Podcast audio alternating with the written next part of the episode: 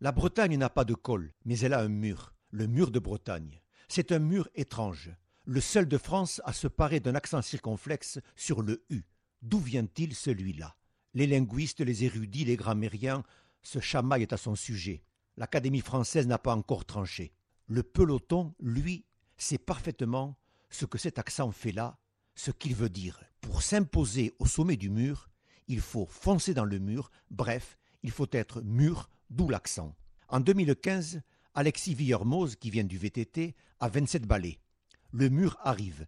Villermoz regarde à droite. Que voit-il? Christopher Froome. Villermoz regarde à gauche. Que voit-il? Dan Martin. Villermoz regarde encore. Que voit-il? Alejandro Valverde, Peter Sagan. Un tel entourage invite à rester sage. Or, que fait Villermoz? Il ose. Villermoz ose attaquer, et mur de chez mur, fonce dans le mur. Alexis Villermoz à la giclette, impossible de le sucer, encore moins de le sauter. Les costauds sont matés, Alexis Villermoz s'impose au sommet, lève les bras, reçoit le bouquet. C'est au pied du mur qu'on voit le champion, dit le proverbe breton.